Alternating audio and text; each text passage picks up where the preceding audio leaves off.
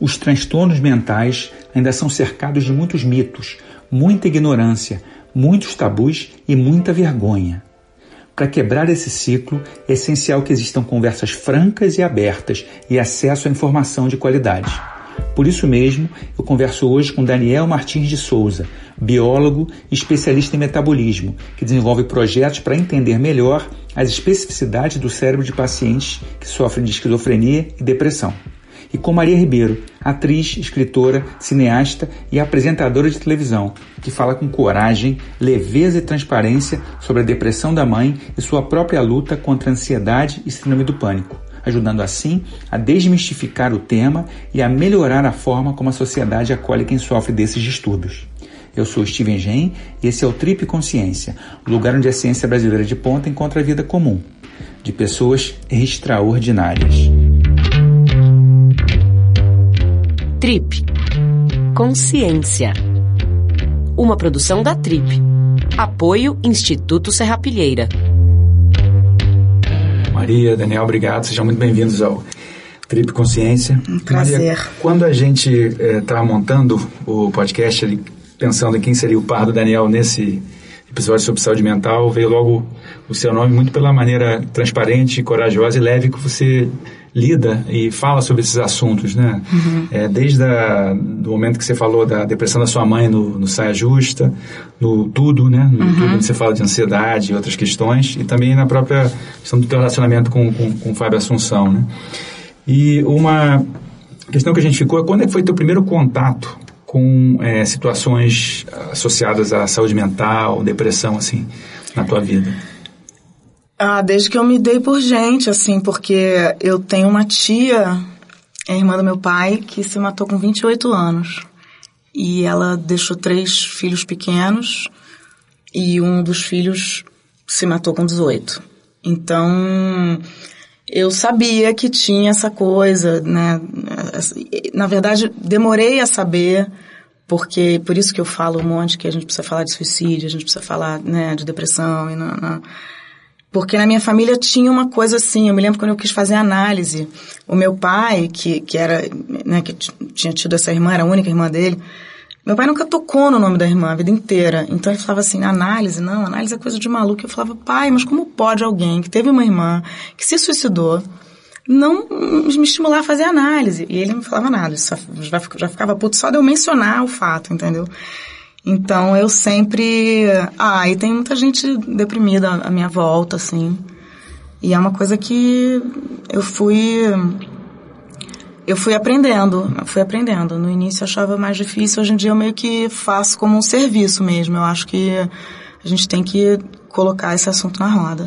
Quer dizer, é interessante você falar, porque você foi aprendendo muito pela exposição familiar e pessoal, né? Mas quando a gente pega a sociedade de modo geral, ela é, lida muito mal com isso, né? Teve um programa que a gente fez com, com Casagrande, Luiz Fernando Toffoli, que... Sim, eu ouvi, era ótimo, foi ótimo. Que foi inspirado, de certa maneira, no Fábio Assunção, não nele, mas na, na sim, maneira sim, como sim. a sociedade lida. Dava, dava dando risada no carnaval, isso. né? Da máscara. Como é que você acha, por que, que você acha que a sociedade ela é tão hipócrita, de certa forma, com a questão da depressão, transtornos mentais, dependência química? Eu acho que é uma questão de educação, né? Eu acho que Bolsonaro é mais parecido com, com o Brasil do que a gente gostaria que ele fosse. É, eu acho que essa mentalidade de lava louça que passa, sabe? É, é bastante. É, vem de uma desinformação. Porque se você. E mesmo eu que sou informada, por exemplo, a, a questão de, da depressão da minha mãe é uma coisa que me dá raiva, me irrita. Tenho raiva. E não posso ter raiva. Então, mesmo eu que sou, que, que sei que eu não posso ter raiva, que aquilo é uma doença, como seria uma doença do pulmão, quer dizer, por que, que a pessoa que tem pneumonia toma antibiótico e quem tem depressão é frescura? Não, é uma doença. Mas então, é, é, realmente a gente fala pouco sobre isso e a gente tem vergonha de demonstrar fraqueza, né? Então, quando eu acho que a vulnerabilidade é se todo mundo se expusesse mais, eu acho que a gente ficaria mais forte, uhum. não mais frágil. Mas acho que educação, basicamente. Puxa, então para o Daniel, em cima dessa questão de, de, de, necessidade da gente entender melhor e, e compartilhar melhor né, o conhecimento e educar de certa maneira e se educar ao longo do, do, desse processo de eh, geração de conhecimento. Conta pra gente, que é uma coisa um pouco mais árida, digamos assim, né, para o público em geral, O que, que é trabalhar com, com proteômica? Pois é, bom, primeiro obrigado pela oportunidade aí de estar aqui hoje. É, a proteômica é uma ciência que estuda o proteoma, né? Que não ajuda muito, mas é, o proteoma, na verdade, é um, um, um, conceito que advém do genoma. E esse a gente já ouviu falar, né? Então, o genoma é o conjunto de todos os nossos genes. Né? Mas o interessante pensar é que, na verdade, o genoma é como se fosse uma receita de bolo. Né? É a receita em si. Então, o genoma contém todas as informações que o seu organismo precisa para fazer você. Mas quem faz você existir são as proteínas, que é então o proteoma, o conjunto das proteínas. Tá? Porque, então, como eu mencionei do bolo, imaginem que o genoma é como se fosse a receita do bolo e o proteoma é o bolo em si. Né? Uhum. Né? Então, as nossas células elas precisam produzir proteínas para expressar o que o genoma quer dizer. Né? Então, para expressar sua cor de cabelo, seus, é, seus, cor dos seus olhos e outras coisas também, inclusive os estados mentais que você tem. Né? Então, tudo que o seu genoma quer falar, ele faz através das proteínas. Então, daí vem o estudo do, do proteoma. Como é que a gente aplica isso para estudar e entender o cérebro de pessoas que têm transtornos mentais, depressão, esquizofrenia, que é mais que você trabalha mesmo? É, justamente. Então, eu, através do estudo das proteínas, então, do, do proteoma, no caso, nós conseguimos ver e entender quais proteínas estão sendo produzidas no cérebro de uma pessoa que tem depressão, por exemplo, que não estão sendo produzidas no cérebro de uma pessoa que não tem depressão. E vice-versa. Alguém que é mentalmente sadio, às vezes tem uma proteína que a pessoa com depressão não tem. Né? Então, é, na verdade, o que a gente tenta é entender como é, quais proteínas estão sendo mais ou menos produzidas em comparação e como elas se relacionam. Né? De novo, é, se a gente colocar numa perspectiva genes e proteínas, né, imaginem que é, geneticamente duas pessoas, uma mentalmente sadia e uma com depressão, elas são bastante parecidas geneticamente. Elas têm muito poucas diferenças entre elas genéticas mas definitivamente o proteoma delas, as proteínas que elas vão estar, sendo, vão estar produzindo no cérebro delas são bem diferentes. Isso mudaria para uma pessoa deprimida, por exemplo? Você faria como, como quem falta lítio, por exemplo? Você, Justamente. É. Você então é. daria essas proteínas para que a pessoa. Isso, a gente consegue identificar quais as proteínas, que no fim são produtos dos nossos genes, né? Tem a mais ou a menos no cérebro de quem tem depressão, uhum. ou mesmo no sangue, em qualquer outro tecido, né? Necess não necessariamente o cérebro, né? Mas também no, no, nos, em outros tecidos periféricos que a gente chama, né? Puxar um pouco do gancho do que Maria perguntou, mas para você poder explicar um pouco mais, é, você tem uma questão também do biomarcador, que é algo um pouco mais controverso em relação uhum. a você ter biomarcadores ou marcadores que identificam se uma pessoa está deprimida ou não, fazendo, por exemplo, um teste no sangue. E outra Caramba. coisa que, que, que é um, um, dos trabalhos que, que Daniel está envolvido, e eu acho que tem uma coisa ainda mais legal que essa, ou mais interessante do ponto de vista até de tratamento, que é você poder saber se uma pessoa, se o medicamento A ou o medicamento B vai funcionar melhor com aquela pessoa e não com a outra. Uhum. Então, se puder explicar para a gente um pouquinho, que acho que é, que é o principal é, assim, achado teu, né, mais recente, que é essa coisa de você conseguir, é, de certa maneira, antecipar o efeito benéfico de um determinado medicamento num paciente e não no outro. Uhum. Então, a gente tenta, na verdade, ao estudar o cérebro, a gente faz um, um estudo no cérebro para tentar descobrir como a doença funciona, como é que ela se estabelece, né? E isso pode servir depois de, de, de subsídio para criação de novos medicamentos. Mas até que isso aconteça, na verdade, a gente tenta também estudar os atu medicamentos atuais, né? E de, e de alguma forma melhorar a adesão e a, a, a recuperação dos pacientes. Então, sabe-se, por exemplo, que 30% dos pacientes com depressão, eles são resistentes ao tratamento. Quer dizer, que eles vão tomar remédio, vão trocar de remédio, vão passar com um psiquiatra e tudo mais, e não vai funcionar, não vai funcionar bem o remédio. E às vezes ficam 10 anos tentando. É, eles ficam por anos, por anos tentando, e isso, é, para a depressão, é um grande problema em particular, porque à medida que o paciente não responde à medicação, as chances dele tentar suicídio são bem grandes. Então, é imperativo que eles precisem, precisam responder bem à medicação, né? Então, é, mesmo em face do fato de que a gente precisa de novos medicamentos, os que estão aí precisam funcionar melhor, ainda assim. Né? Então, o que a gente tenta é analisar, então, as proteínas, né, o proteoma do sangue de pacientes, procurando por, pelos chamados biomarcadores, né? Ou seja, proteínas que podem nos dizer se a pessoa vai responder bem ou mal a um determinado medicamento. Então, o que a gente fez foi um estudo inicial no qual nós coletamos amostras de pacientes. A gente fez esse estudo para depressão e para esquizofrenia também, né? Então, para os antidepressivos e antipsicóticos. Então, é, as amostras desses pacientes foram coletadas no momento que eles chegaram na clínica psiquiátrica, né? E eles tomaram o medicamento por seis semanas e seis semanas depois eles passam de novo com o psiquiatra e são reavaliados. Então, determinadas pessoas respondem bem à medicação, são classificadas como bons respondedores, e determinadas pessoas respondem mal à medicação, classificadas então como maus respondedores. Como a gente coletou o sangue desses pacientes antes de iniciar a medicação, quer dizer que a gente estimava que eles tinham alguma coisa na biologia deles que os faz responder bem ou mal. Uhum. Então a gente pegou aquelas amostras antes da medicação começar, dividiu eles em dois grupos, bons e maus respondedores, e comparou as proteínas que eles têm no sangue. E a gente tem então um painel de biomarcadores, né, ou seja, algumas proteínas, né, e também lipídios, né, a gente também trabalha com a tal da lipidômica, que aí, no fim, o lipidoma são os lipídios, né, em geral produzidos pelo organismo. E a gente te, consegue então determinar, né, que é baseado nesse, nesse set de pacientes, né, que nesse conjunto de pacientes que são bons e maus respondedores, quem tende a responder melhor tem determinada biologia. A gente consegue traçar isso, né. Então, a priori, o que a gente está tentando agora é validar esses experimentos de forma que isso se seja transforme numa medicação. É, isso seja um auxílio para o psiquiatra recomendar o medicamento certo para a pessoa. Né, vai em linha com uma, com uma tendência, né, hoje em dia, da medicina personalizada, né? Então, de você olhar para o proteoma ou lipidoma do paciente e falar, olha, você, de acordo com esse proteoma, tem que tomar esse remédio aqui porque vai te fazer melhor. Tá? Enquanto isso, a gente investiga também os cérebros, né? Mas aí, então, numa perspectiva de tentar entender um pouco mais como a doença funciona. Legal. Então, Maria, falando um pouco agora da questão de medicação, né? Você fala abertamente, eu vi no, nos teus vídeos no YouTube, né? Como, como é que foi esse processo, assim, de você perceber a necessidade de recorrer à medicação para crise de pânico e ansiedade? Eu, a primeira vez que eu tive uma crise de pânico andando de avião sozinha com 17 anos. Não tinha a menor ideia que aquilo era uma crise de pânico, não se falava disso. Hoje em dia eu acho até que está é, é, é, né, todo mundo fala surtou e todo mundo fala crise de pânico de uma maneira quase leviana. Mas eu tive uma taquicardia louca, suar e um desespero que eu falei, eu vou morrer aqui, eu vou morrer. Eu não tinha a menor ideia do que eu tinha tido. Passou, deixei para lá, porque você, não falei para ninguém, assim, eu tava indo encontrar umas amigas na guarda do Embaú. Imagina, isso quando eu tinha 17 anos.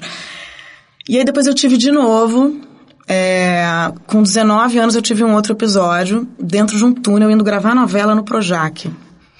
Que é clássico, né? Elevador, túnel, avião. E também não fui procurar ajuda. Mas eu me lembro que eu ia eu eu morava no Jardim Botânico e gravava novela no Projac, eu ia pela Niemeyer e pelo Joá para não pegar nenhum túnel. E não e elevador também, eu ia de escada assim. É, então começou a atrapalhar a minha vida. Com 20 anos eu fui fazer análise e aí com, comecei a. E aí com 21 eu tive um episódio super sério, que a minha pressão foi a 18 por 22, numa crise. E eu fui no meu clínico e foi maravilhoso, porque ele falou assim, olha, artista que não tem uma ou outra ansiedade, não, não, não tá legal. Então tá tudo certo, eu acho que você tá, é isso aí. e me falou, ó, toma aqui esse frontal três vezes por dia e tal. E eu fui acompanhando, fazendo análise e, e com um psiquiatra. E, e nunca mais, nunca mais tive. Nunca mais. a última vez que eu tive foi, sei lá, com 22. Então, eu acho que, claramente, se a gente falar sobre o assunto, você tem a possibilidade de nunca mais ter.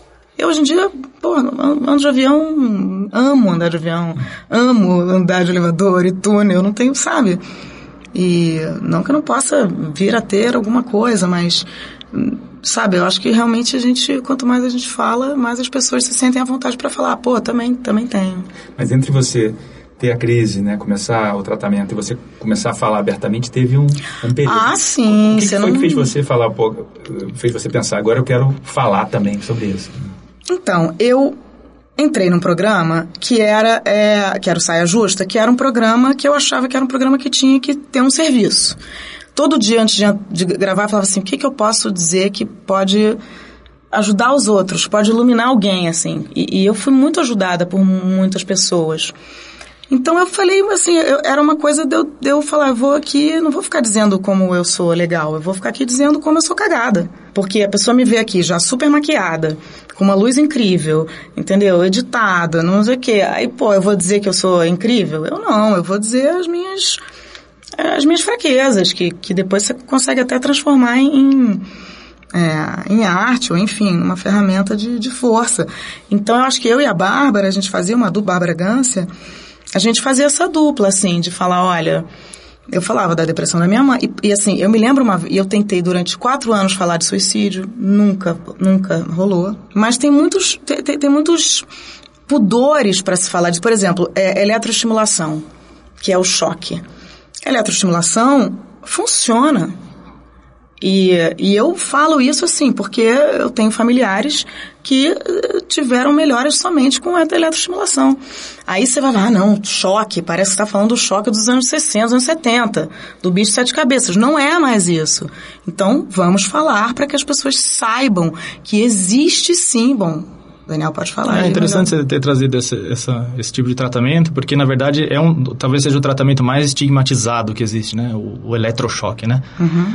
É, mas é um tratamento totalmente efetivo e hoje em dia ele não tem nada a ver com aquilo que a, né, a, própria televisão mostra. Inclusive, é, o ano passado eu vi uma palestra sobre, né, um pesquisador que trabalha com, com ECT, né, eletroconvulsoterapia, né, e ele mostrou um vídeo e a pessoa mal se mexe, é. na verdade, né? Então é, é, totalmente controlado, né? Não, não tem nada daquela da pessoa ter aquela como se fosse uma crise epilética e se bater, se machucar e tal. Isso não existe. E, e, tanto é o estigma que, na verdade, o SUS não financia mais esse tipo de tratamento. Ah, não? Não. É, de, um, de pouco tempo para cá, cortou-se o financiamento desse tipo de tratamento porque justamente tem um estigma, né? E até na palestra que eu vi, foi, é, foi dito que teve uma novela que mostrou algum, alguém fazendo esse tratamento e mostra daquela forma mais né, dramática e tudo. Então é, é bom se falar nisso, assim como, como você colocar no programa, né? É, é, isso que a gente começou falando, que você começou falando sobre educar e popularizar o assunto. Uhum. Né? Isso é totalmente necessário para que as pessoas vejam que não é só com elas que acontece. Porque aqui no Brasil a gente tem esse comportamento quanto à saúde mental e os pacientes, né, os do, as pessoas que têm problemas mentais, de esconder. Né? A gente não vê um esquizofrênico na rua, porque aqui no Brasil a gente tem a, a, a, a cultura de esconder. Se você for na Europa, por exemplo, você vê essas pessoas na rua, você vê os caras falando sozinhos, gente que é, né, você fala, olha, é mais visível, né? Quer dizer que tem mais gente com esse problema lá? Não. Mas é que aqui no Brasil a gente esconde. A gente acha que é feio ter crise do pânico, né? É, é, fra é uma fraqueza, né? É uma coisa que é, é ruim para você. Então, popularizar e educar as pessoas de que isso é normal, acontece e que essas são doenças, né? São, é, precisam ser investigadas, né? Não é uma coisa que é, é frescura de alguém ou a pessoa quer chamar atenção, né? Elas são problemas reais. Maria, você, mais uma vez falando de, de ansiedade, esse tempo de pânico, e vendo os teus vídeos, né? É, você aplica também a você a questão de exercício físico e meditação? Não aplico em mim. Não aplico em mim. Mas eu sei que... Eu me lembro quando eu fui nesse psiquiatra, com, com 21, depois que eu tive essa crise, quando ele me deu o frontal, ele me deu o frontal e falou, canse o corpo faça exercício todo dia. Vai dormir com o corpo cansado. E, enfim, eu ainda.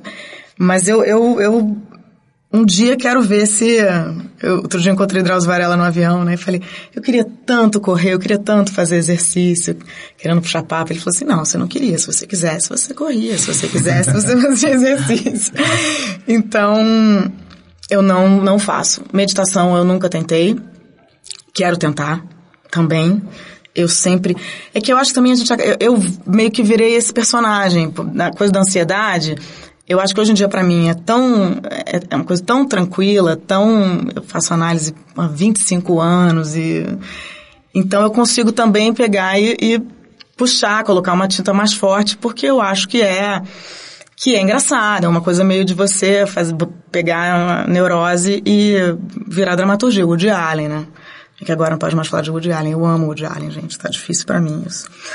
Mas, é, então, não, não. E sei que deve fazer uma enorme diferença, né, sim, Daniel? Tem, tem vários estudos que têm mostrado, sim, os benefícios da, do exercício físico, né? Inclusive, a gente tem uma parceria com, com o pessoal de Munique, né, da Universidade de Munique, e eles têm feito com pacientes com esquizofrenia que são resistentes ao tratamento. Então, eles tomam remédio, mas eventualmente não respondem bem à medicação e eles estão hospitalizados, então, por conta disso, né?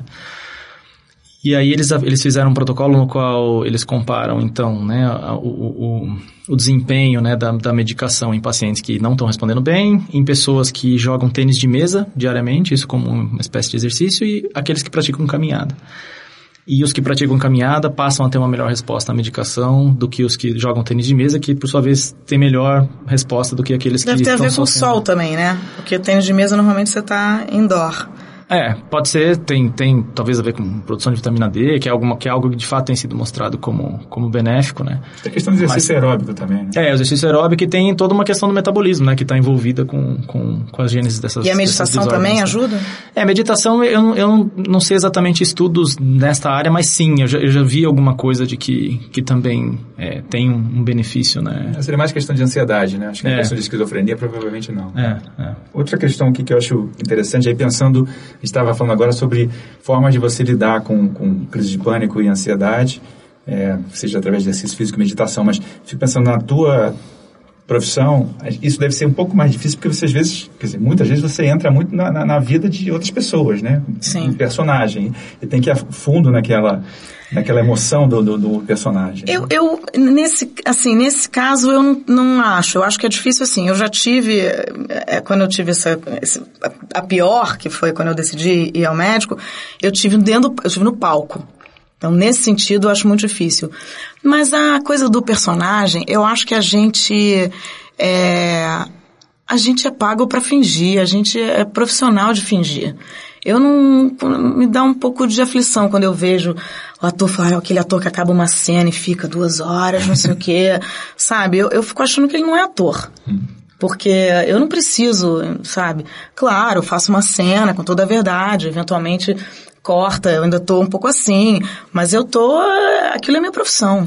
Então, nesse sentido, eu acho que, pelo contrário, eu acho que a gente trabalha muito com a sensibilidade e para você poder né, ter empatia pelos personagens, não julgar e tal, não sei o que, você tem que cada vez mais olhar para os outros sem nenhum julgamento. E eu acho que muito, assim, muitas pessoas que têm bipolaridade ou que têm esquizofrenia e têm depressão são pessoas sensíveis. Eu, eu brinco que assim, quando a pessoa me diz que não tem nada, nenhuma ansiedade, nenhuma, essa pessoa é muito saudável, eu hum, falo, ai, não vou nem conversar, não vou nem perder meu tempo, deve ser uma pessoa muito desinteressante.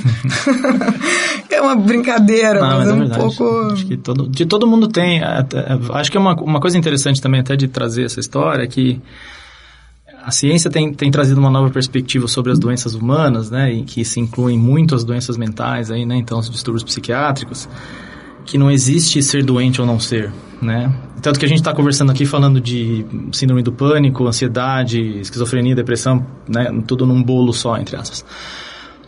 Mas isso é porque, de fato, esses são, é, essas doenças não são mais consideradas uma doença, né? Ou você tem depressão, ou você tem síndrome do pânico, ou você tem esquizofrenia, né? É, é, é uma, são, são síndromes e elas se sobrepõem, até mesmo do ponto de vista sintomático, né? Então, é, uma das dificuldades, né, que, que psiquiatras têm em diagnosticar doenças, né? Então, se um paciente tem É uma coisa que evoluiu pouco, né?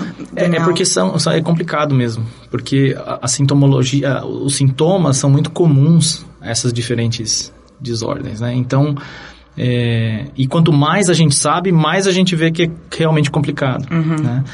Mas eu, eu digo dessa nova perspectiva porque, no fim, é, a gente não vê que não é mais uma coisa binária, né? Ou, é, tem ou não tem, zero ou um. Na verdade, é uma escala de cor mesmo, né? Então, eu acho que uma coisa importante que nós eh, admitamos é que na sociedade você não é 100% sadio ou 100% doente. Né? As pessoas navegam em, em- nesse, nesse espectro de desordens, né? Essas Não, e muitas todas, vezes né? uma pessoa que tem uma bipolaridade, por exemplo, eu tenho uma amiga que é bipolar, e antes, e, e quando é- a bipolaridade, né, é- alterna eu- euforia e depressão, e antes dela deprimir, quando ela está eufórica, quando ela está na alta, que a gente diz, ela tem uma, ela é brilhante. Ela fala coisas assim de uma inteligência e tem, e tem gente que pinta pra caramba, tem gente que produz muito assim. E, e às vezes a pessoa tem uma lucidez, porque se a gente for parar pra pensar, a gente está aqui, a gente nasce sabendo que a gente vai morrer, a gente não tem a menor ideia se a gente vai ter uma célula que vai para um lugar amanhã e a gente vai ter câncer, a gente não sabe se a gente vai perder. É- É uma. Quer dizer, é, é, é quase que o cara que é deprimido é quase que dizer assim, bom, óbvio, né? É, óbvio, a gente tá aqui numa coisa que é barra pesada. É, é. Mas aí a gente fala assim, não, vamos embora, vamos lá, igual as formigas em fila, vamos embora, é. vamos seguir. É, tem quem é mais, tem uma resiliência maior frente a esses desafios e pessoas que às vezes sofrem um pouco mais com isso. Agora, é importante que as pessoas também tenham coragem, né, e, e, e admitam, e, olha, isso aqui tá me prejudicando. Uhum. É um pouco do que você disse, né? Pô, eu entrei num túnel, tá me prejudicando, eu preciso procurar ajuda, uhum. sabe? Isso não é feio, não é, né? Tem que ser feito. Sim. Né? Mas falar em o que prejudica e não prejudica, eu também acompanho que você é muito fã de Instagram, né, e tal, redes uhum. sociais. Como é que você lida com isso? Porque isso também, é, de certa maneira, um gerador de, de Eu lido muito mal, lido muito mal. Eu acho que eu preciso me tratar. Eu acho que isso aí, eu, isso aí eu não estou bem, não. Você é metade da população humana, né? É. Porque você tá, vira um... Eu acho que, assim, eu, eu só leio quando eu vou para, sabe, quando eu tô sem Instagram e tô em um lugar que não tem Wi-Fi e assim, eu, eu não tô bem não, isso aí. Mas você tá tentando fazer um detox? Ou como é que você... Eu tento assim, mas destento. É, eu, eu li aquele livro, é, como é que é? Apague, que eu achei maravilhoso, que delete suas redes sociais, por que apagar suas redes sociais? E o cara fez uma comparação maravilhosa do gato e do cachorro. Você fala assim, você quer ser, você quer ser na vida gato ou cachorro? Você quer ser na vida alguém que decide o que você quer fazer, que é o gato, ou você quer ser o cachorro? Aí fala que nós somos todos cachorros, que a gente está simplesmente obedecendo o Zuckerberg. Uhum. Mas eu gosto, eu sinto prazer, eu, é claro que eu sei que assim, às vezes eu boto, eu tô mais triste, aí eu coloco uma foto minha, que eu acho que eu tô bonitinha e tal, não sei o quê. Eu quero ter aquela resposta, você, né, já está comprovado, você se vicia no feedback e tal. Mas eu ainda tenho alguma, eu tenho uma ilusão de ter um controle sobre isso ainda. Provavelmente, o que eu te falei, acho que eu não estou bem, mas eu ainda não estou no túnel. Então, talvez em algum momento eu fale, pô, realmente eu tenho que fazer mudar alguma coisa com relação a isso. Ainda não aconteceu. Sabe, Daniel, de algum estudo que, por exemplo, veja alguma alteração metabólica associada ao uso excessivo de redes sociais, algo, por exemplo, ligado no, em biomarcadores? É, eu não vou lembrar exatamente o estudo e as medições que foram feitas, mas definitivamente tem estudos que mostram é, ativação dos sistemas de, de, de é, recompensa né, do cérebro. Mas do ponto de vista a... de, de, marcadores de, proteômica, de proteômica que você estuda? Não, eu nunca vi nenhum estudo nesse sentido, mas definitivamente há uma alteração. Né? É aquilo que é, a gente sempre fala, que toda reação é, do seu organismo tem uma resposta biológica mediada por alguma coisa bioquímica, né? Então, definitivamente alguma coisa muda, né? A gente falando do proteoma, né? O proteoma é uma entidade totalmente dinâmica, né? Ou seja, a gente está aqui agora, se nós fôssemos olhar para o proteoma dos seus músculos, eles estão de uma forma que vai ser totalmente diferente de quando você está praticando um esporte, né? O proteoma do seu cérebro é tal agora, né, que nós estamos todos concentrados aqui conversando, que vai ser totalmente diferente se alguém entrar, bater na porta aqui e der um susto na gente, né? A gente uhum. vai parar de prestar atenção no que está acontecendo Sim. aqui para tentar fugir, provavelmente, né? Então, é, essa dinamicidade definitivamente propõe que vai haver mudança, né? Uma mudança dinâmica, bioquímica, mas definitivamente as redes sociais modulam os nossos sistemas de, de, de é, recompensa. Né? É, é legal ver uma foto sua que foi muito curtida. Né? Todo mundo gosta de, de, de, ser popular né? e ver que uma coisa que você postou as pessoas gostaram. Né? Você fica chateado quando alguém comenta alguma coisa ruim sobre você. Vocês artistas devem ter isso toda hora, né? aqueles comentários né? sobre uma eventual reportagem. Sim, né? sim, sim. Da, da, do feedback de um filme, uma coisa assim. Né? Mas é, eu não lembro exatamente de algum estudo assim, mas definitivamente. Mas alimentação tem coisa, né? principalmente esquizofrenia, né? Você tem, tem. alguns estudos que é, conseguem, inclusive, reduzir. É, alimentação. Alimentação. É, é. é, esse é um conceito um pouco mais recente, né? Eu diria que de uns 10 anos para cá tem se olhado um pouco para isso. Então, e tem muito a ver com o metabolismo energético do cérebro. Né? Então, é, alguns dos nossos estudos, por exemplo, mo por exemplo mostram que é, pessoas com esquizofrenia não produzem energia da mesma forma que uma pessoa mentalmente sadia. E a gente precisa de muita energia para o cérebro funcionar. Exatamente. É, na verdade, grande parte da energia que a gente produz no organismo é usada no cérebro, né, por conta das atividades, né, que ele executa. Então, é, o que a gente percebe, o que a gente conseguiu fazer, né, estudando esquizofrenia e depressão, é distinguir que parte do metabolismo de energia da depressão está deficitária e que parte na esquizofrenia.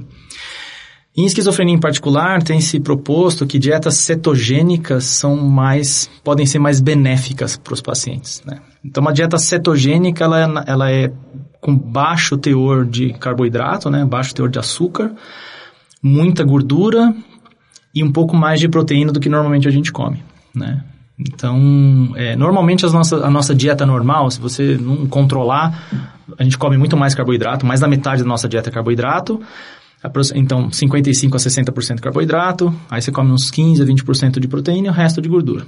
Aí você basicamente inverte carboidrato com, com lipídio. Então, essa é uma dieta cetogênica. Porque, na verdade, o que vai acontecer é que o seu organismo vai passar a usar a gordura como fonte de energia mais do que o carboidrato.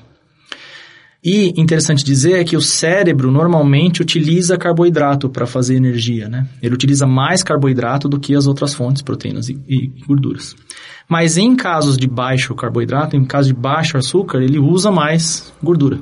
Ele passa a usar mais gordura. Então o que se percebeu é que em vários estudos, inclusive alguns que a gente também já publicou, os pacientes com esquizofrenia têm dificuldade em lidar com carboidratos no cérebro. Então, o que se propôs foi, e se eles tiverem uma dieta na qual tem pouco carboidrato e muito lipídio? E aparentemente isso funciona melhor para eles. Né? Então, tem alguns estudos aí já mais recentes, de 3, 4 anos para cá, mostrando que os pacientes que se alimentam de, dessas dietas cetogênicas, eles utilizam então rotas alternativas de produção de energia baseadas nos lipídios e isso funciona melhor para eles. Eles passam a ter um desempenho melhor né, e responder melhor à medicação.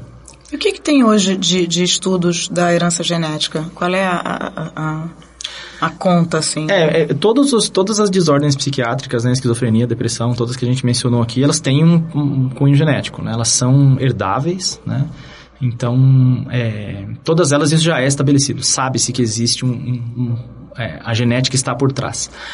A única coisa é que, na verdade, não é só a genética. É também um componente ambiental que faz parte disso. Né? E o componente ambiental é o nosso dia a dia. São coisas que acontecem no nosso dia a dia que podem disparar a doença. Ou seja, se você tem uma carga gênica de maior predisposição em contato com, com alguma, é, algum fator ambiental, isso pode é, aflorar a doença. Fator né? ambiental é a vida. A vida. Então, por exemplo, especialmente pacientes com depressão, eles têm é, problemas para lidar com situações estressantes. Situações muito estressantes, sejam elas no trabalho, ou na rua, ou eventualmente uma pessoa que é, isso já é descrito, né? Mudou do campo para a cidade, ela volta à noite para casa e tem medo para chegar em casa, uhum. está sozinha. Aquilo pode ser um fator que desencadeia a doença, porque ela tem uma predisposição genética maior, né? E é interessante dizer também que não é só a genética. Na verdade, os fatores ambientais, se muito fortes, podem desencadear também né, o distúrbio, mesmo que a sua base genética seja baixa. Né? Então, sabe-se, por exemplo, que mães que tiveram infecção, infecções graves durante a, a gravidez, os filhos aumentam a chance de desenvolver esquizofrenia no futuro. Porque como ela tem uma resposta imune muito forte, aquilo pode influenciar durante a gestação e ser um fator ambiental bastante grande, mesmo que não haja uma parte genética por trás. Né? um episódio de inflamação né, durante o processo é. de gestação da, da criança. Isso, exatamente. Então, é, sabe-se que tem um papel da, da, Mas a parte difícil da genética dessas desordens psiquiátricas é que não existe um gene que causa esquizofrenia ou depressão. Na verdade, estima-se que tem um conjunto de genes que, disfuncionais em conjunto, levam à doença. Né? Então, é, o ser humano, nós temos lá mais de 20 mil genes diferentes. Né? Então, se você combinar as pequenas diferençazinhas de cada um deles, aquilo tem um efeito grande e leva, então, à doença. Né? Então, é, não tem né, uma resposta assim, ah, esse aqui é um uhum. gene da esquizofrenia, esse aqui uhum. é um gene da depressão. Né? Já é sabido que tem uma base genética, mas ela é um conjunto de Sim. vários genes. Né? Você me corrija se eu estiver errado, eu lembro que eram uns 70 no caso da esquizofrenia. Né? É, na esquizofrenia tem um estudo mais recente, de uns, acho que de uns 3, 4 anos para cá, que eles apontam mais ou menos 100 genes que têm uma maior chance de levar ao desenvolvimento. Mas uma coisa... dos genes também. Exato, é a combinação deles. Então não quer dizer que você precisa ter os 100 disfuncionais. Às vezes 10 deles combinados, né, e outros 10 em outra pessoa vai também levar ao mesmo diagnóstico, né, no fim. E o uso de drogas dispara Sim, tem, tem uma série de estudos que mostram né, também, por exemplo, para a esquizofrenia, né, e eu acho que é até um gancho interessante de, de trazer, que para a esquizofrenia, é, o uso de cannabis durante a adolescência aumenta muito a chance de é, de desenvolver da pessoa desenvolver a doença. Né? Esse é um fator ambiental, por exemplo, muito forte. Uhum. Né? Isso porque durante a adolescência, porque durante a adolescência é a finalização do nosso neurodesenvolvimento. Né? Então, o nosso cérebro termina de neurodesenvolver com 21 anos de idade, Sim. mais ou menos. Então, quando está fechando esse processo, se tem esse estímulo ambiental, que é a maconha, por exemplo, isso pode aumentar a chance de de desenvolver a doença. Só pode fumar maconha depois dos 21, galera. É, tem um artigo que eu escrevi na Scientific American que era maconha é coisa de velho. que tem essa é. perspectiva. Foi, eu sei se você fala isso no programa do, do, do cana, cana, canabidiol, cana, eu não sei falar. É do, é do, do canabidiol. É, canabidiol. É. é. mas uma coisa interessante de trazer também, que é legal, que é o, que é o gancho interessante, é que ao passo que o uso da maconha durante a adolescência pode trazer esse risco, a própria maconha tem componentes que podem tratar a esquizofrenia. Sério? Né? Então, o canabidiol é um deles. Né? Então, na verdade, uma, quando a gente fala de maconha, né, uma, uma planta e ela tem, tem centenas de, de compostos ali. Né? E, em se tratando de maconha, basicamente, a gente conhece muito o THC e o canabidiol. Né? Então, o canabidiol, na verdade, é o, é o componente da maconha que, que traz aquela perspectiva da pessoa se acalmar, né? Então, tinha-se muito essa, essa visão, né? De, ah, o cara fuma maconha e ele é mais tranquilo. Uhum. Então, esse é o canabidiol que traz. E o THC tem mais a perspectiva psicotrópica, né? Essa, essa, essa percepção de, de alucinógeno, né? E tem se mostrado, por exemplo, que é, usar canabidiol, se você isolar o canabidiol da planta e usar em pacientes com esquizofrenia, ele tem um papel antipsicótico. Né? Então ele trata os sintomas da esquizofrenia. Olha que legal, não sabia. Mas isso não quer dizer fume maconha para tratar a esquizofrenia. Não, pelo contrário, né? Exato, porque tem esse... Não, esse, e a né? maconha né? em adultos que têm é, uma predisposição né, uhum. para surtar e é, tal, a maconha é pode um ser bem problemático né? Por outro lado, o THC não é vilão, né? Na verdade, o THC para um paciente com esquizofrenia não seria bom, porque o THC ele induz surtos psicóticos, que é um dos principais sintomas da esquizofrenia. Uhum. Mas ele é bom para tratar a epilepsia, por exemplo. Né? Usa-se no tratamento de epilepsia. Então, você vê, é uma coisa meio antagônica, tá? Né? A gente pensa, olha, não fume maconha porque isso faz mal, mas ao mesmo tempo tem como se tirar muitos bons benefícios dessa, dessa, dessa planta para tratar os próprios distúrbios que ela pode induzir, entendeu? Sim. Então, é, sem contar que você pega o álcool, pega o cigarro, isso também entra no componente ambiental, muitas vezes, do, é. do gatilho para a esquizofrenia. É, Sim. É. Então. é. na verdade, até, até, uma, é até um problema, né? O uso de álcool é bastante comum em pacientes com, com esquizofrenia, né? É, de alguma forma, o paciente acho que pensa que aquilo vai aliviar os sintomas, né? Então, e como aquilo é são... é legal, né? É, Exato, não é, aquilo é. não é vergonha, é o que Isso, a gente estava falando. A vergonha é você dizer que tem pânico.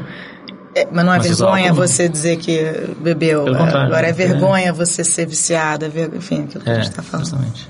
É interessante, vamos puxar então um gancho para a gente falar, estamos falando de, de, de drogas lícitas e ilícitas. E tem muito trabalho hoje em dia, principalmente para depressão, dependência química, com substâncias que eram é, até pouco tempo consideradas malditas, né? Que são os psicodélicos, por exemplo. Então, quer dizer, tá, tem uma, uma, uma onda grande, né? O que a gente está chamando de renascimento da ciência psicodélica, né? começou Europa, Estados Unidos e, de certa maneira, está acontecendo no Brasil também, de você é, utilizar psicodélicos como tratamento para uh, depressão, para estresse pós-traumático, né, para dependência química.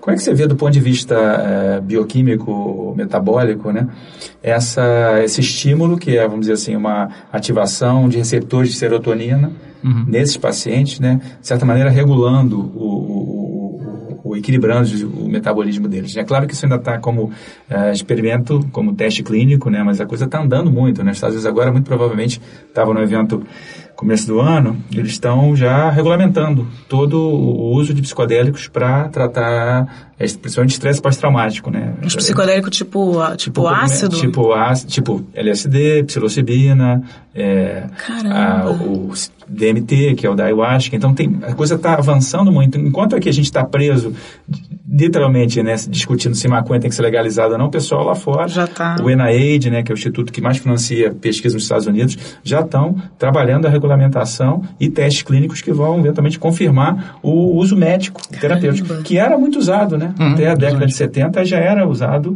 que felizmente agora está Nossa, eu nunca tá imaginei, eu nunca imaginei. É, eu acho que no, no, passado, como você bem falou, né, isso era de alguma forma receitado e utilizado, era uma, de uma forma mais empírica mesmo, né, de perceber, né? Então, olha, se eu tenho uma droga que a pessoa se acalma e eu estou vendo um paciente psicótico, eu vou dar essa droga para ele ver se ele né? Uhum. E droga no amplo aspecto, falando agora, não, não se é lícito, lícito ilícito, né? uhum. né? Mas como se fosse um medicamento, né? Então, vou, é, é, empírico, né? Você vê, olha, o cara usa essa medicação e ele acalma, então eu vou dar para esse aqui que está agitado e ver se funciona. Uhum. Então, né? Só que eu acho que a, a proibição né, das, das drogas, tornar as drogas ilícitas, fez com que, na verdade, isso impossibilitasse os, os estudos, né? Acho que um pouco isso nos anos 70 criminalizou-se né, o uso das, de, de, alguns, de algumas é, alguns compostos que fez com que a gente então não pudesse mais estudá-los, né? Mas eu acho que nós como cientistas temos sempre que ter a mente aberta para justamente esse tipo de possibilidade, ela surge, né? Então, como você bem citou, né, a gente tem até um estudo em colaboração, né, com o laboratório do Stevens que nós tratamos, é, eles trataram no laboratório deles, a gente investigou do ponto de vista bioquímico, né? Organoides cerebrais, né, que são culturas celulares né, nas quais é, mimetizam um cérebro. Né, elas estão é, imitando um cérebro humano. E ao tratar esses, esses organoides com, é, com DMT, né, que é um dos componentes da, da ayahuasca, né, daquele chá então usado em, em, rituais religiosos, a gente vê uma série de benefícios, né, pro, pro organoide, né? Então ele, ele se ele conversa, as células conversam melhor, né? Elas aumentam a rede de interação entre as sinapses químicas, né? Então é visivelmente benéfico, né? Então a gente tem visto que existem efeitos bioquímicos, né? E no caso da, do estudo da depressão, ele pode esse, o, o essas, esse, esse, composto ele pode inclusive regular a atividade de receptores de serotonina, que é um dos neurotransmissores centrais para a depressão. Né?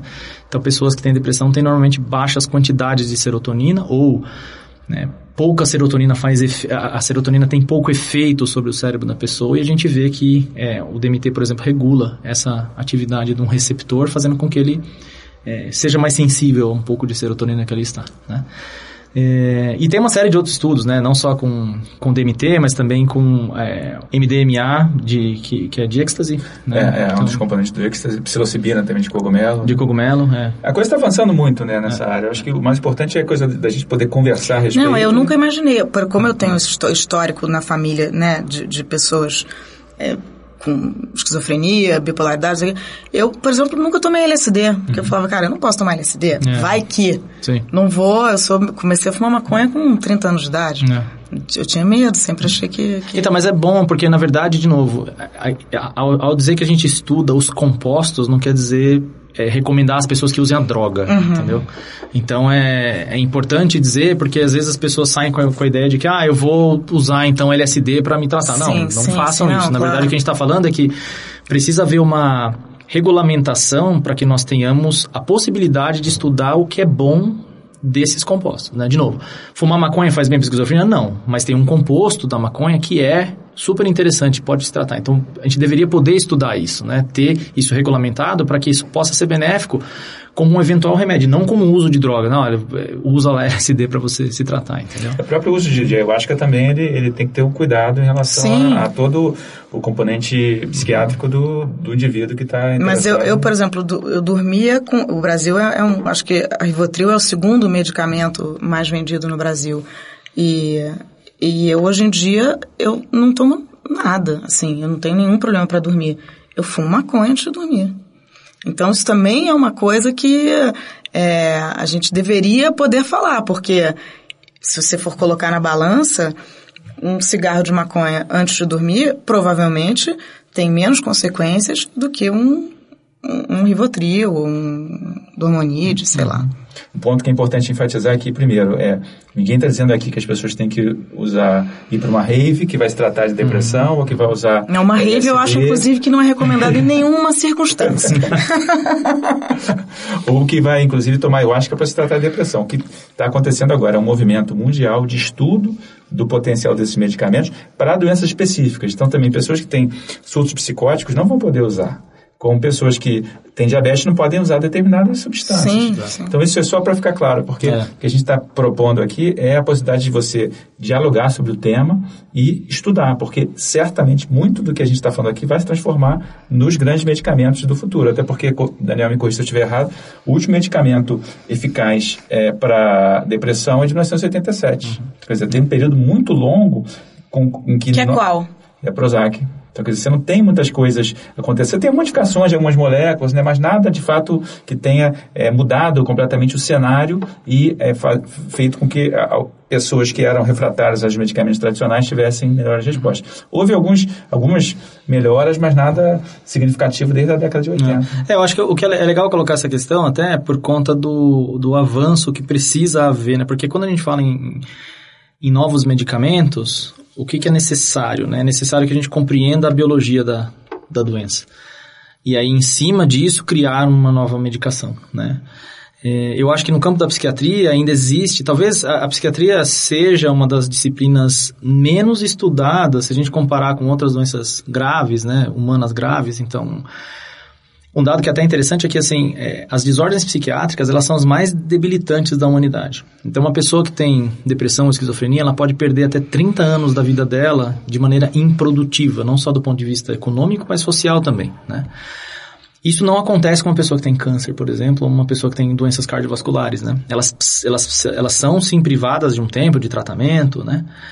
Mas, no geral, é, os tratamentos são mais efetivos, né, mais assertivos, muito porque a gente investe em entender como elas acontecem, né? Então, imagina o quanto se investe em pesquisa em câncer, né? Assim, basicamente, muita gente estuda isso, o volume de recursos é bem grande, então tem soluções.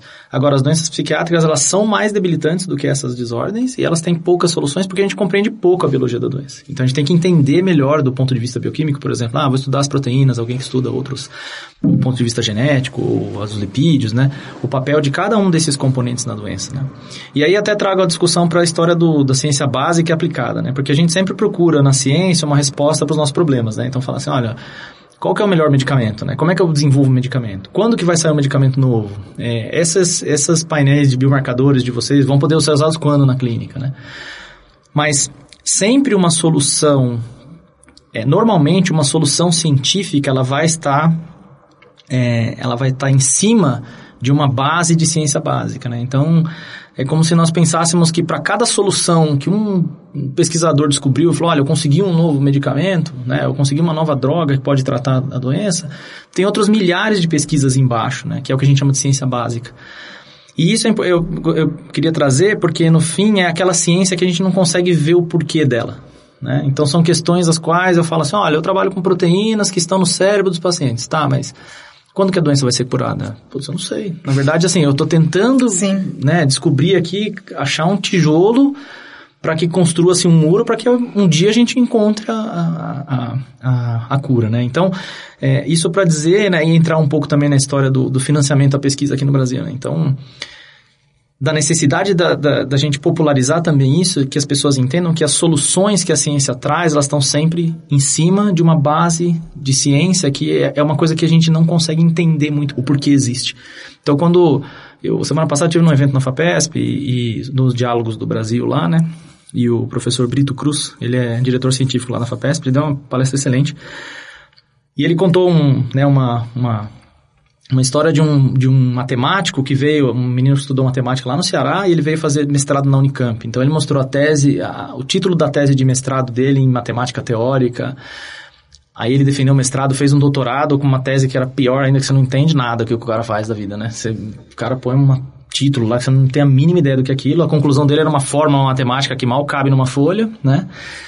Mas longa história curta, o que ele fez foi aplicar essa equação depois. Hoje em dia ele tem uma empresa, esse rapaz, que está em diversos países, em, em, sei lá, dezenas de países no mundo, e ele fez uma cadeira de rodas que pode ser controlada pela expressão facial do, do paciente, da, da pessoa que está usando, né? Então, pessoas têm, são tetraplégicas, por exemplo, não conseguem mexer a cadeira, né? Com, então ele usou essa equação matemática como base para criar um, um, programa computacional que reconheça na face da pessoa o que ela quer fazer, se ela quer ir para frente, para trás, com a cadeira para o lado, para o outro. Que né? Incrível. E isso é uma coisa que não existia no mundo. Né? Então ele começa contando essa história de quem que hoje em dia, em tempos de crise, ia financiar esse cara? Ninguém. Ele fala assim, desculpa, não tem, eu tenho que pagar a estrada, eu tenho que pôr dinheiro no hospital, tenho que pôr dinheiro na, no, no posto de saúde que não tem seringa para administrar medicamento. Mas olha o impacto que a pesquisa desse cara Sim, tem. Sim, pesquisa é importantíssima. Porque ele começou com uma base e terminou depois, né? Outra coisa que é legal também da, da ciência de base é que, que também, né, palavras do, do professor Brito lá, ela cria um, você cria um acervo de ideias, né? Então, um repositório de ideias. Então, uma coisa que ele falou que é interessante, a gente fala muito em inteligência artificial hoje em dia, né? O uso da inteligência artificial em tudo quanto é lugar. E ele falou que o primeiro projeto que a FAPESP financiou em inteligência artificial foi um projeto de iniciação científica na Unicamp em 1976, cara. Então, quer dizer, naquele momento, se você falasse para alguém, olha, você, você acredita que um dia a gente vai programar uma máquina para ela fazer um determinado, uma determinada tarefa para você e ela vai ser inteligente o suficiente para decidir qual é essa tarefa, se ela precisa fazer X ou Y, você vai falar, meu, você está louco, né? Isso aí é só coisa do filme, Star Trek, sei lá, qualquer coisa assim, né? Mas desde então vem se criando um repositório de informações, de forma que hoje, quando é necessário falar de inteligência artificial, você já tem um cara que está estudando aquilo ali, né? já está formando a carreira dele há muitos anos. Então aí você traz aquilo, né, daquele repositório de informações e aplica, né, e tem aplicações para a sociedade, né? Então. Mas tem um lance interessante, Daniel, que eu vou puxar agora para Maria, porque por mais que você esteja falando de avanços incríveis da ciência, se a gente pega, e são dados recentes, a maioria esmagadora da população brasileira não sabe o nome de um cientista e o nome de nenhuma instituição de pesquisa no Brasil. Tá? Uhum. Mas eu sei que você curte neurociência, você curte a Suzana Herculano, que foi inclusive minha contemporânea de faculdade. Sim. Queria que você dissesse para a gente, já está chegando na parte final do, do, daqui do nosso episódio, o que, que você acha que a gente poderia fazer para tornar a ciência mais popular? Quer dizer, para a gente poder, essas histórias que o Daniel está contando, que elas se tornassem algo muito mais capilarizado dentro da nossa sociedade. Né? É Eu acho que o jeito de falar já é uma coisa que ajudaria muito, como o Daniel estava falando aí. De, quando você pega e e vai falar com milhões de termos que ninguém vai entender, né, completamente específicos, que as pessoas não vão entender, eu talvez não, não consiga, assim, o que a minha relação com, a, com os livros da Suzana Herculano é que eu consigo, e ela escrevia na Folha, não sei se ela escreve mais. Escrevendo. E foi uma, não, uma pessoa que a gente perdeu aqui no Brasil, porque a gente não, não tem mais dinheiro para pesquisa.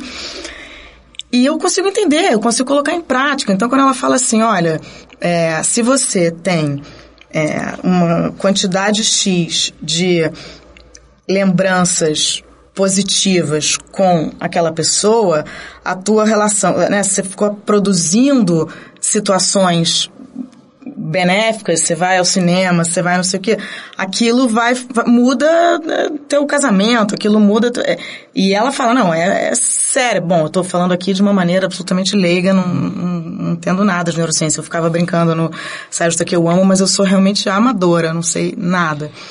Mas é uma coisa que você vai, é, você vai colocar em prática na tua vida amanhã, que é um pouco que eu falo de leitura.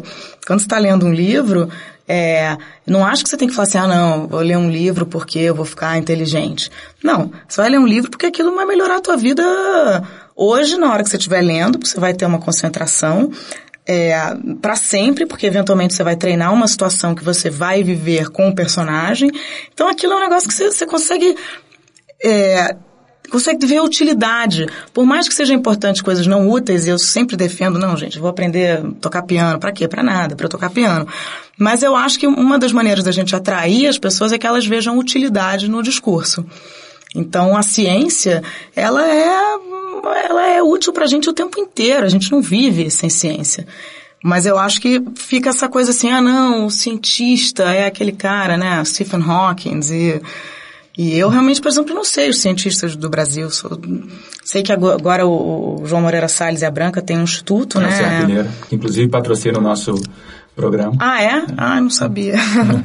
e maravilhoso, gente. Tem que, imagina. É. E estimular. Tem uma coisa também de gênero que eu, que eu vejo que eu li em alguma matéria, os homens não, as mulheres não são estimuladas a, a serem cientistas. É uma coisa muito mais masculina é, do que feminina. E, pô, imagina, a gente tem vários cientistas maravilhosos, né? O programa anterior que a gente gravou foi justamente sobre essa questão com a Márcia Barbosa. Ah, é? Questão de gênero na ciência e como isso precisa ser tratado mais a sério. Tem alguns, é, algumas várias iniciativas, né? A Academia Brasileira de Ciências faz uma coisa nesse sentido, o próprio Serra Pilheira. Então a gente tem que lidar também. A gente tem que falar de drogas, tem que falar sobre é, equidade de gênero total. Na, na, sociedade, mas principalmente na, na ciência. Vou pegar um gancho teu para a gente finalizar com o Daniel agora que é o que você falou da, dessa diáspora, né, das pessoas saindo, né, dos cientistas saindo. Daniel é um cara que você teve já várias, vários convites, né, para sair do, do, do, Brasil e você continua aqui, né? Acho que primeiro a gente admira o teu trabalho enquanto cientista, mas também admira esse teu, essa tua opção por continuar no Brasil, né? Porque eu acho que ao mesmo tempo que a ciência tem essa possibilidade de você sair e voltar, porque é um dos ofícios mais internacionais que existe, né? Hoje em dia eu falo para os meus alunos, né? Você é um cientista, você pode trabalhar em qualquer lugar do mundo. Se você for médico, você não consegue. Se você for advogado, você não consegue. Se você for engenheiro, não consegue. Mas se você for cientista... Mas a coisa de, de sair, de voltar, ela é muito própria do, do da, da, atividade de ciência. Então, quer dizer, eu vejo um cara como Daniel que podia muito bem estar tá, tá na Alemanha, ainda que você fez parte da tua formação, mas você está optando por continuar aqui. Então, se pudesse compartilhar com a gente um pouco da tua opção e também acho que vale a pena comentar né, com, com Maria, com todo mundo, que é, o dinheiro está acabando, mas a gente tem que ter algum tipo de, de resistência aqui. E, e, tem alguns também focos onde o, o, dinheiro continua firme. Acho que o caso da FAPESP é bastante emblemático nesse sentido. Justamente, é. É, é até para chegar nessa resposta, só para um pouco do gancho que a Maria falou, é, tem, tem de fato um trabalho que nós, como cientistas, devemos fazer, que é popularizar melhor a ciência. Só, só nós podemos é, decodificar o que a gente faz para que as pessoas entendam. Porque é interessante como você é entusiasta da ciência, mesmo você falando assim, ah, eu não entendo nada disso, mas de alguma forma você se mostra entusiasmada com aquilo. Isso é uhum. é ótimo já, né? Porque tem uma abertura para que as pessoas, que ela, ou seja, a população em geral, ela está aberta a entender. A gente precisa, de fato, comunicar, né? E, assim, é, é, o Stevens é um ícone nesse sentido, né? E programas como esse justamente têm esse papel, né? De, de transformar a conversa menos chata e menos codificada, né? Cheia de jargões para alguma coisa mais palatável. Quem sabe um dia, eu até vim pensando na história do, da economia, né?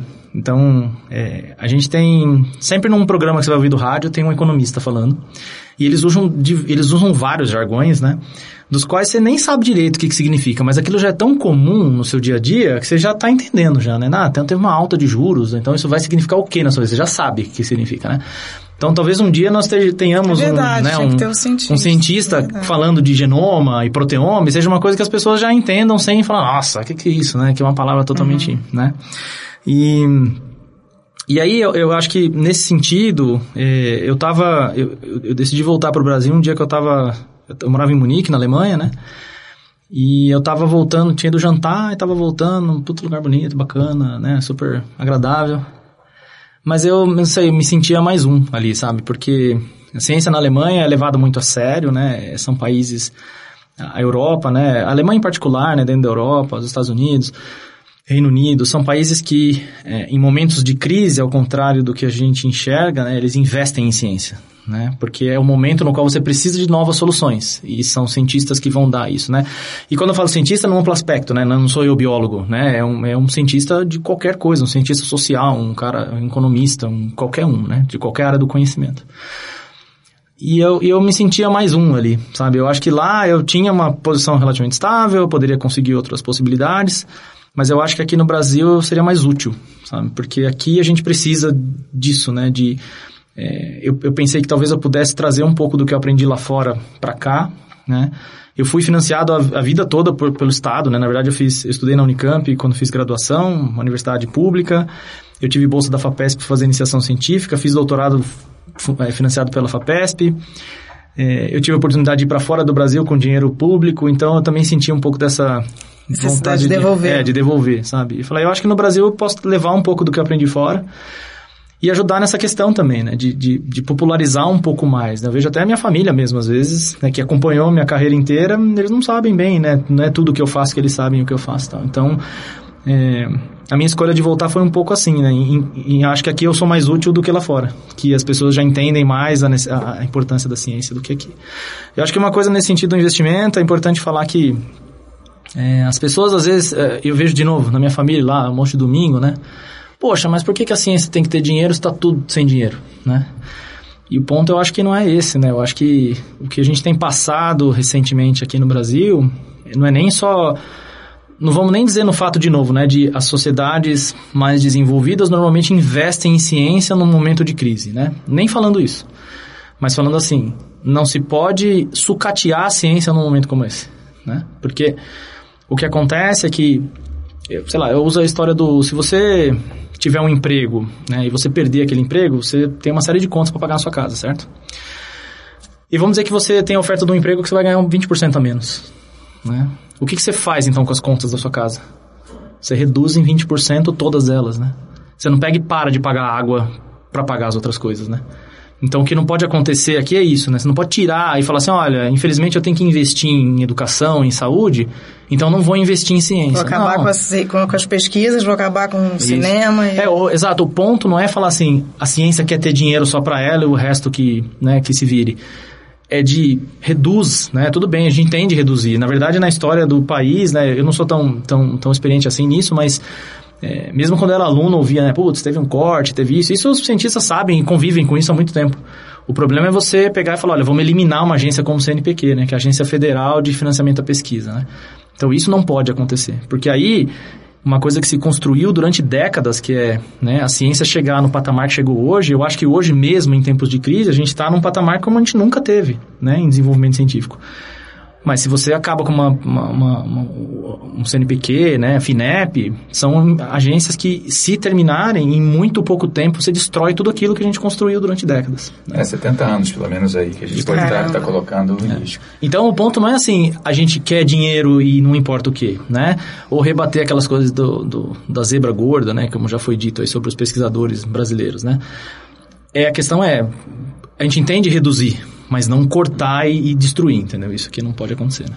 E tem um paralelo muito interessante com a cultura, né? A gente está falando quase uhum. que da mesma coisa, que são valores que o país tem que conseguir é, manter e Sim. investir, porque isso faz a nossa própria história. É, Bom, com isso eu vou encerrar o programa. Obrigado, Maria. Obrigada, Obrigado, foi um prazer, Daniel. Prazer. Foi demais.